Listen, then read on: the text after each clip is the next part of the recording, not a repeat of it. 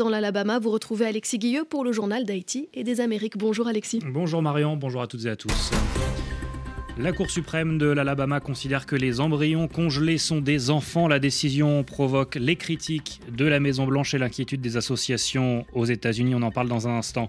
Au Mexique, on fera le point sur un projet ambitieux, la liaison ferroviaire transocéanique entre l'Atlantique et le Pacifique. Et on évoquera l'accès aux structures de santé. En Haïti, la situation s'est détériorée en un an. L'ONG Alima déploie sur place une mission d'urgence. Et puis, dans le journal de l'Outre-mer avec vous, Benoît Ferrand reviendra sur l'état d'esprit des producteurs de vanille en Guadeloupe à quelques jours du Salon de l'agriculture.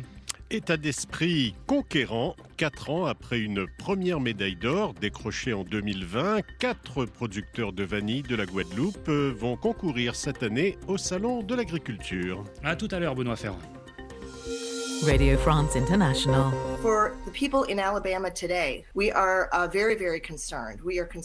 L'inquiétude des associations contre l'infertilité aux États-Unis, comme celle de Barbara Colura, présidente de l'association Resolve chez nos confrères de CNN aujourd'hui, inquiétude après la décision de la Cour suprême de l'Alabama qui considère que les embryons congelés sont des enfants. Bonjour Christophe Paget. Bonjour. Cette décision euh, fait réagir la presse américaine. Oui, le New York Times parle d'une véritable onde de choc pour le monde de la médecine reproductive et cite la porte-parole de la Maison-Blanche.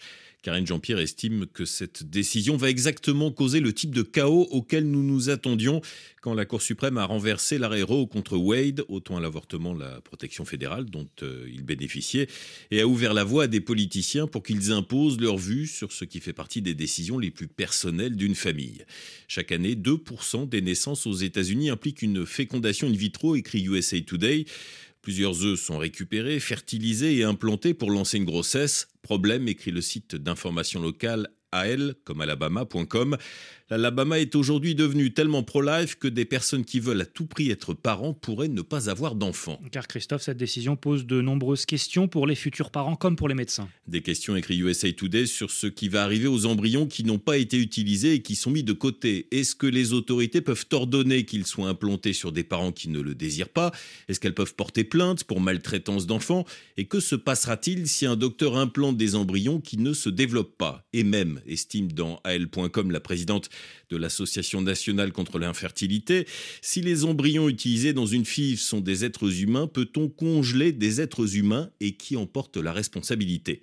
Devant ce gigantesque flou, les médecins ne savent pas s'ils vont devoir changer leur procédure de fertilisation, écrit le Washington Post, et des couples se demandent s'ils doivent transférer leurs embryons en dehors de l'État. La plus grande et la plus immédiate des questions, écrit AL.com, c'est de savoir si les cliniques de fertilité vont pouvoir continuer d'exister en Alabama et ensuite, comment attirer ou retenir des personnes de talent dans un État tel que le nôtre Christophe Page, on vous retrouve dans quelques minutes pour la suite de la revue de presse. On reste aux États-Unis où la campagne pour les primaires se poursuit. En difficulté derrière Donald Trump, euh, Nikki Haley n'abandonne pas, elle l'a redit hier, euh, la rivale de l'ancien président est tout de même sous pression avant le vote des républicains dans son État samedi en Caroline du Sud. Et d'ici le Super Tuesday, dans deux semaines, RFI vous emmène tous les jours dans l'Ouest américain. On retrouve notre envoyé spécial Abla Jounaidi, aujourd'hui à Phoenix. Bonjour Abla. Bonjour tout le monde. Au volant de la voiture, le premier jour, je n'avais pas remarqué leur présence. Mais hier, j'ai fait un bout de chemin à pied dans Phoenix et là, je les ai vus. Les sans domicile fixe qui errent dans la ville. Ils sont très nombreux.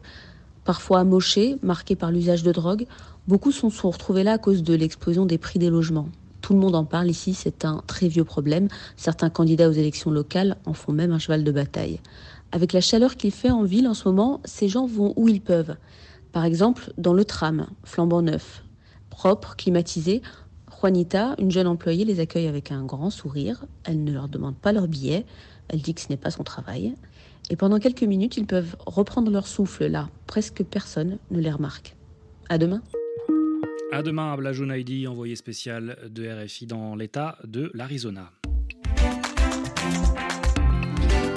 À présent le Mexique. Le pays poursuit l'aménagement d'un couloir interocéanique. L'idée, c'est de relier l'Atlantique au Pacifique par une voie ferrée de 300 km. Vieux projet. Et le chef de l'État, Andrés Manuel López Obrador, veut en faire l'emblème de sa présidence avec euh, l'espoir d'augmenter le PIB, euh, près de 3 milliards de dollars d'investissement pour faire circuler passagers, mais surtout des marchandises. Bonjour Gwendolina Duval. Bonjour. Ce corridor interocéanique avait été réactivé à cause de la sécheresse au canal de Panama. Le gouvernement mexicain le présente comme une alternative. Pour l'instant, un seul train de passagers par jour relie euh, Coats-Coalcos et Salina Cruz en 7h30 de trajet. Du reste, pour pouvoir augmenter le trafic et permettre aux marchandises de transiter également, les travaux continuent. Le calendrier est un peu flou, euh, mais le gouvernement mexicain prévoit de connecter la ligne au train Maya dès l'année prochaine. Donc pour le moment, euh, le couloir interocéanique est très loin de rivaliser avec le canal de Panama. Ce dernier dispose d'énormes infrastructures, des usines, des ports, trains, aéroports, qui continueront de fonctionner longtemps malgré les problèmes environnementaux. Et euh, si on continue euh, à chercher des alternatives, eh bien elles existent déjà. Ce sont les États-Unis, son système portuaire et ses routes. Roberto Duran est chercheur en économie à Monterrey. Euh, je vous propose de l'écouter, même s'il pense que le projet mexicain est très intéressant, il ne risque pas de prendre une place majeure dans le transport global. En réalité, dans ce genre d'opération logistique, ce qui coûte le plus cher, ce sont les frais du port, le fait de décharger et de recharger les bateaux. Faire de l'isthme un hub qui soit compétitif, c'est très compliqué. Le canal de Panama n'est pas seulement un canal, c'est un hub multimodal. Et si l'on se projette à long terme, il est très probable que dans quelques décennies, la fonte des glaces de l'Arctique tout au long de l'année permette de connecter l'Asie avec la côte est américaine et même l'Europe.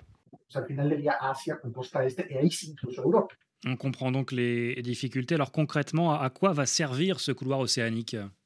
Eh bien, actuellement, ce projet a en fait plus la vocation de surfer sur le phénomène du nearshoring. Cela consiste à rapprocher des chaînes de production au plus près de chez soi. Dans le cas des États-Unis, il s'agit de ramener des industries de l'Asie à l'Amérique. Et finalement, ce projet de couloir interocéanique pourrait servir le développement économique régional au sud du Mexique en rayonnant sur toute l'Amérique centrale. Car il ne s'agit pas seulement d'un train qui relie deux océans, mais aussi de la construction de parcs industriels. Au moins un millier d'entreprises devraient venir s'installer le long des rails.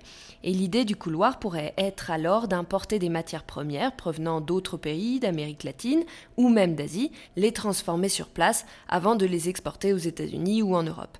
Le principal potentiel de ce couloir interocéanique serait alors de connecter des économies comme celle du Guatemala qui ne l'était pas ou très peu avant. Gwendolina, on rappelle que ce projet est aussi au cœur d'une polémique autour de l'environnement. Des communautés locales lui reprochent de ne pas tenir compte des normes de protection de l'écosystème. Oui, il y a fréquemment des manifestations ou des opérations de blocage sur les rails.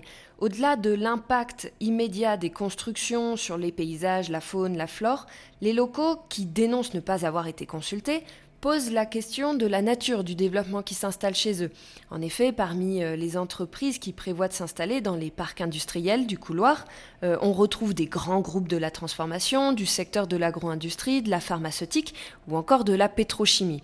Et finalement, quelles seront les conséquences à moyen et à long terme sur la nature et les individus de cette région, encore euh, finalement assez peu urbanisée et assez sauvage Reraldo Aldeco, porte-parole d'un collectif d'associations de l'État de Oaxaca, nous explique son point de vue. C'est bien que l'on puisse développer l'état de Oaxaca, que les gens aient de l'emploi, qu'ils aient la chance de pouvoir aller à l'hôpital, qu'ils aillent à l'école, qu'ils se connectent à Internet. Le problème vient du fait que ce développement doit être durable. Cela signifie que s'il y a de l'eau dans une population ou une communauté où seront implantées ces entreprises, cette eau doit être d'abord pour les personnes qui vivent dans la zone et ensuite pour ces entreprises. Malheureusement, nous craignons que cela soit le contraire et cela va être une catastrophe. Ces entreprises ne vont pas appliquer les règles environnementales et de protection de la population, elles vont faire leurs propres lois. Ce sont des entreprises qui ont l'habitude de ne pas respecter les endroits où elles sont établies et qui ne cherchent qu'à faire de l'argent. Alors qu'un opposant au projet vient d'être emprisonné et condamné à 46 ans par la justice mexicaine, les activistes craignent aussi une augmentation de la violence et de la criminalité inhérente au projet et au conflit qu'il suscite. Entre octobre 2022 et juillet 2023, l'ONG SEMDA a recensé trois homicides de défenseurs du territoire dans la région. Merci Gwendolina Duval, correspondante euh, au Mexique. On vous retrouve Christophe Paget pour euh, la suite de la revue de presse avec la Colombie où la guérilla annonce le gel des pourparlers de paix avec le gouvernement. Selon un communiqué de l'ELN repris par les spectateurs, le gouvernement colombien viole le pacte décidé lors des négociations. La guérilla fustige la mise en place d'un dialogue régional en dehors des pourparlers avec le département de Nariño dans le sud-ouest. Dans El Colombiano, le gouverneur local estime que les dialogues nationaux sont une chose, mais territorialiser la paix en est une autre. Le gouvernement, de son côté, rapporte Semana, parle de crise inutile qui prolonge la confrontation armée et la violence subie par les communautés et affaiblit la confiance de la société colombienne dans son désir de paix. Et puis en Argentine, le gouvernement Milei décrète une augmentation de 30% du salaire minimum. Mais pour cause d'inflation, cela implique en fait une perte de 25% par rapport au mois de décembre, calcule Parina Doce. La semaine dernière, appelle la Nation, la réunion du Conseil salarial s'était terminée sur un échec. Les syndicats avaient demandé une augmentation de 85% des salaires. Les représentants des entreprises l'avaient refusé, sans faire de proposition, note Parina Dossé. Et le gouvernement n'avait pas favorisé le débat ou offert une médiation. Gouvernement sur lequel la CGT avait d'ailleurs rejeté la faute. RFI 8h21 à Port-au-Prince. Port-au-Prince. 89.3 FM. Dans 15 jours, l'ONG Alima lancera une mission d'urgence en Haïti avec trois grands axes des cliniques mobiles pour soigner les déplacés, un suivi particulier pour les femmes enceintes et la lutte contre le choléra. Haïti, où les conditions sanitaires se sont détériorées en un an. Carlotta Pianigiani fait part de son inquiétude. La coordinatrice urgence de l'ONG Alima répond aux questions de Marine de la Moissonnière. Près de la moitié de la population haïtienne a besoin d'une aide humanitaire et alimentaire, dont l'accès aux soins, qui demeure euh, très difficile pour toute une série euh, de barrières. Euh, il s'agit des personnes qui ont besoin de toute typologie des soins, donc des soins de base jusqu'aux soins un peu plus spécialisés. Nous trouvons beaucoup de femmes et d'enfants qui ont besoin des consultations curatives pour toute une série de pathologies courantes, mais aussi des suivis de grossesse, par exemple. Si je peux vous donner un exemple, nous avons rencontré une jeune femme dans une cité déplacée, dans les quartiers des Cités Soleil, qui venait d'accoucher. Son nouveau-né avait huit jours et elle nous avait dit qu'elle n'avait pas fait de consultation depuis. Et euh, voilà, ça va de soi que personne n'avait consulté son nouveau-né non plus. Dans quel état se trouvent euh, les hôpitaux sur place? Est-ce qu'il manque vraiment de tout? Euh, Dans certains quartiers, surtout ceux qui sont les plus touchés par la violence, la majorité des structures de santé sont fermées et ceux qui restent partiellement fonctionnels sont de difficile accès. Donc la population a vraiment de la difficulté à se rendre dans les structures parce que parfois ils peuvent avoir des affrontements ou des troubles sociopolitiques. Les établissements de soins publics sont confrontés à des ruptures régulières mais aussi à des problématiques liées aux ressources humaines. Parfois, les personnels de santé, à cause de la situation, ne peuvent pas se rendre au travail. Et même si une personne parvient à surmonter tous les obstacles pour se rendre dans un centre de santé, elle risque de ne pas recevoir euh, les soins qu'il faut parce que euh, la majorité des structures fonctionnelles sont privées et donc le coût des soins est extrêmement élevé. Comment travailler, comment soigner des gens dans un tel contexte sécuritaire? Accéder aux populations et assurer la sécurité de nos équipes est un énorme défi et implique un énorme travail d'acceptation avec les différentes parties prenantes. Travailler avec des ONG euh, locales, c'est aussi une, une réponse. Alima travaille dans plusieurs contextes où euh, voilà, la sécurité est assez volatile. Donc nous sommes assez habitués, disons, à travailler dans des contextes où il faut un suivi sécuritaire euh, serré. Parfois, cela signifie qu'il euh, y a des mouvements qui doivent être annulés.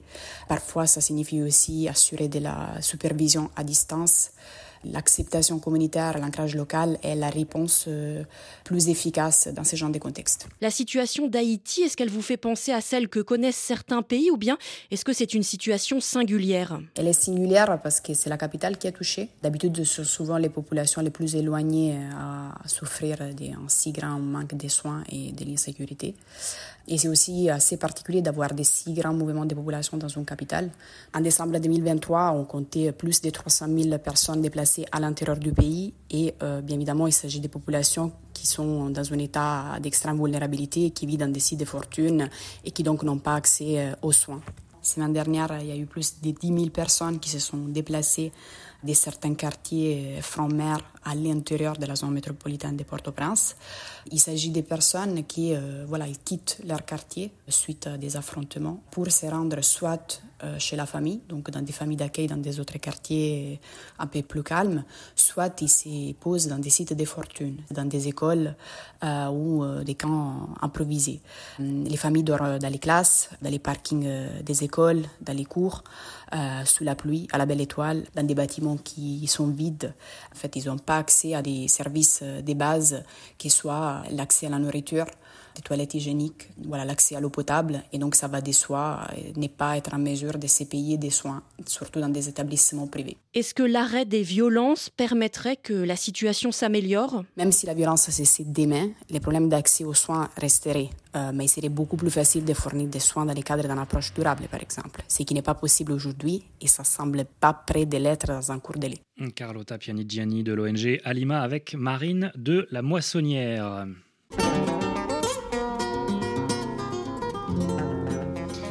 Christophe Paget pour terminer cette revue de presse des Amériques. Un peu de musique.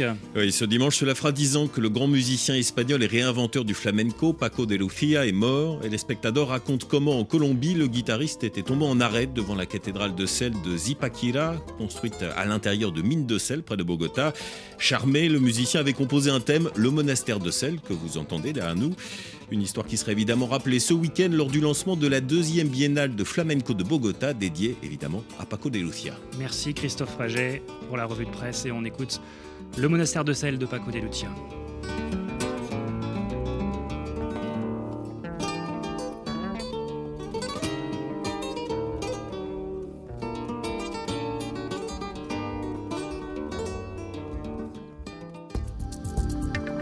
Le journal de l'Outre-mer. L'actualité dans les Caraïbes à quelques jours de l'ouverture du Salon de l'agriculture, les producteurs de vanille de la Guadeloupe euh, se veulent conquérants. Bonjour Benoît Ferrand. Bonjour Alexis. Leur production aurait atteint, disent-ils, une qualité largement comparable à celle de leurs concurrents et néanmoins amis, réunionnais, maorais ou polynésiens. Quatre ans après une première médaille d'or décrochée par Cédric Coutelier, ils seront d'ailleurs quatre producteurs de vanille de la Guadeloupe à concourir cette année au Salon de l'agriculture. Reportage Josiane Champion.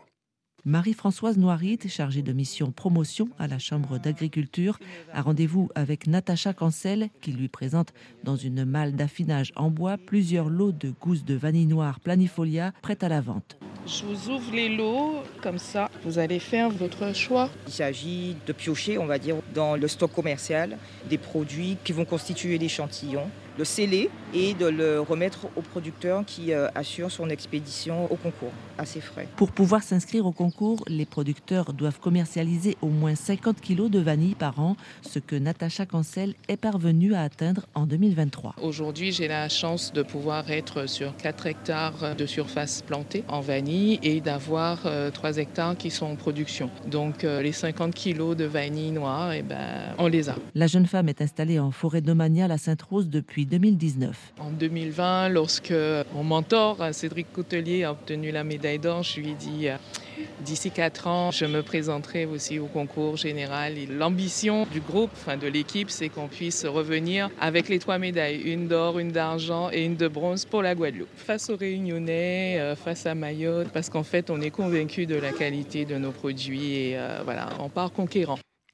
Le miel guyanais sera lui aussi fidèle au rendez-vous du Salon de l'agriculture avec l'apiculteur Nicolas Ibon, déjà cinq fois médaillé pour sa production.